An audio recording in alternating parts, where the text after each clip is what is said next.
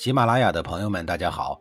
告诉大家一个好消息，除了音频以外，我最近开始以视频的方式为大家讲历史，内容也不再局限于中国古代史，而是涵盖人文、社会、西方历史等等，还包括对一些经典童话人物、历史人物进行全新解读。欢迎大家在微信视频号里搜索“志明侃历史”，同志的志，光明的明，调侃的侃，历史故事的历史，我在视频里等你。上一集里呀，我说到了弯道超车、篡位登基的周孝王的事儿。虽然史书上对他的记载非常少，但实事求是地说，他在任期内呀，还是做了不少事儿的。别看他在位的时间很短，但还是使得周王室有了小幅度的中兴。他还没有来得及彻底的振兴周王室，就于公元前八九六年崩了，谥号孝王。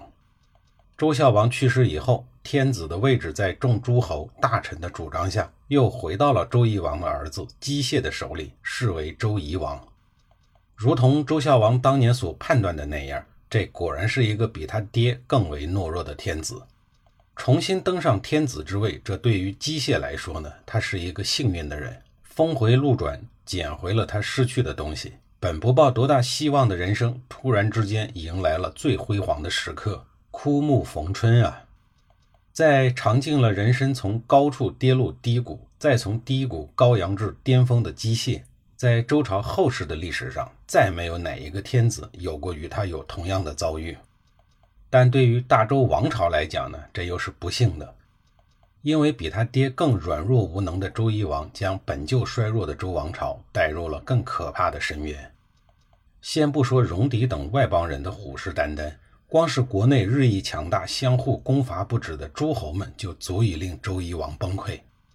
作为周天子，他本应该履行天下共主、大家长的义务，及早出面摆平国内日益恶化的动荡局面。可是，软弱的周懿王根本无力驾驭这个复杂的局面啊！他唯一会做的事儿就是缩手缩脚、一筹莫展。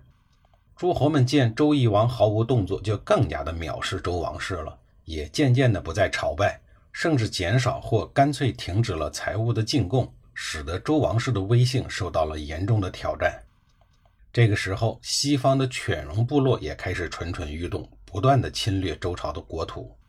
周懿王深知，这个时候如果不再重塑威信，很可能会招来更严重的祸患。巧合的是，在这个阶段，有两个迷你型的小诸侯国。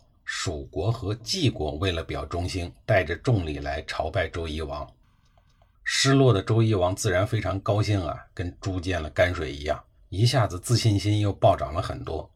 猪脑子兴奋之余，竟然忘记了天子不迎诸侯的祖制，亲自率领文武大臣到黄河边去迎接，并以宾客之礼接待两个小国的使者。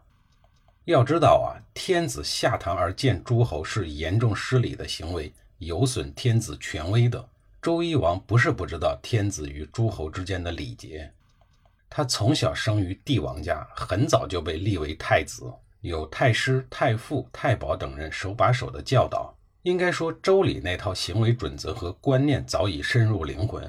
但被幸福冲昏了头脑的周懿王不管不顾，他这次自降身份的行为，更令那些大诸侯们看不起了。在蜀国和晋国给予的自信心之上，周懿王打算百尺竿头更进一步。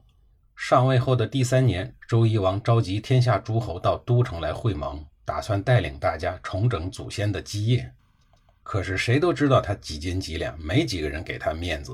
最后来的诸侯啊，只有寥寥数人，很多有头有脸的大诸侯都没有来。周懿王那颗充满期待的火热的心被无情地浇了一盆冰凉的水。这种在天下人面前丢面子的事儿，对心理素质本就不过硬的周懿王来讲，其自尊心所受到的打击是毁灭性的。尴尬的场面、谗言的怂恿，最终让他失去了理智，瞬间就变成了一个扭曲、自卑、多疑、暴怒的人。这个可怕的情绪最终酿成了一起西周开国以来君臣之间最惨烈的一次交锋。他烹杀了最后赶来参加会盟的齐国国君齐哀公。这大概是这个懦弱之人一生中所做的最强悍的事儿。因为用鼎喷杀人过于惊悚，咱们就不细说了。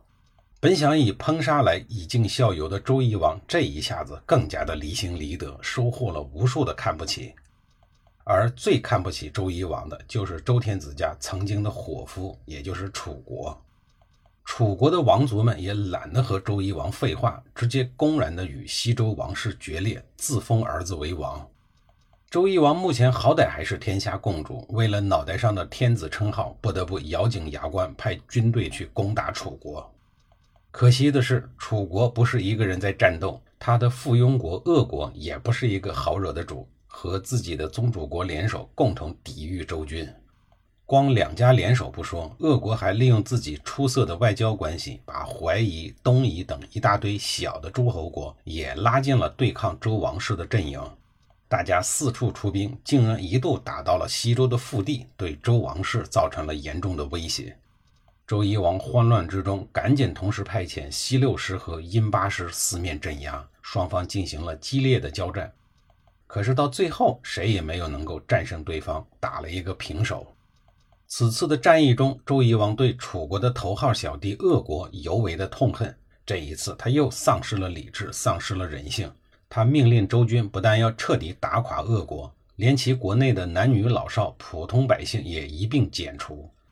这一种丧尽天良的做法，使得周王室与楚国、鄂国之间自此永久地结下了深仇大恨，代代相传，绵绵不绝。而愣头青楚王熊渠咬紧牙关，死死顶住了周夷王施加的各种压力，直到周夷王都死了，他也没有取消儿子们的王号。可想而知啊，这个周夷王死之前有多么的郁闷。要说周夷王的这一生啊，也不是一事无成。值得一说的是，登基后的第六年，他抓了一头犀牛；值得二说的是，登基的第七年，攻打太原附近的戎狄人，获得了一千匹马。除此之外，史书上再无其他的记载。公元前八八零年，周夷王去世了，他的儿子姬胡继位登基，是为周厉王。那么，周厉王在被人民感到野猪横行的质地之前，还是干了一些比较厉害的事儿的。下一集里，我再给您详细的讲述。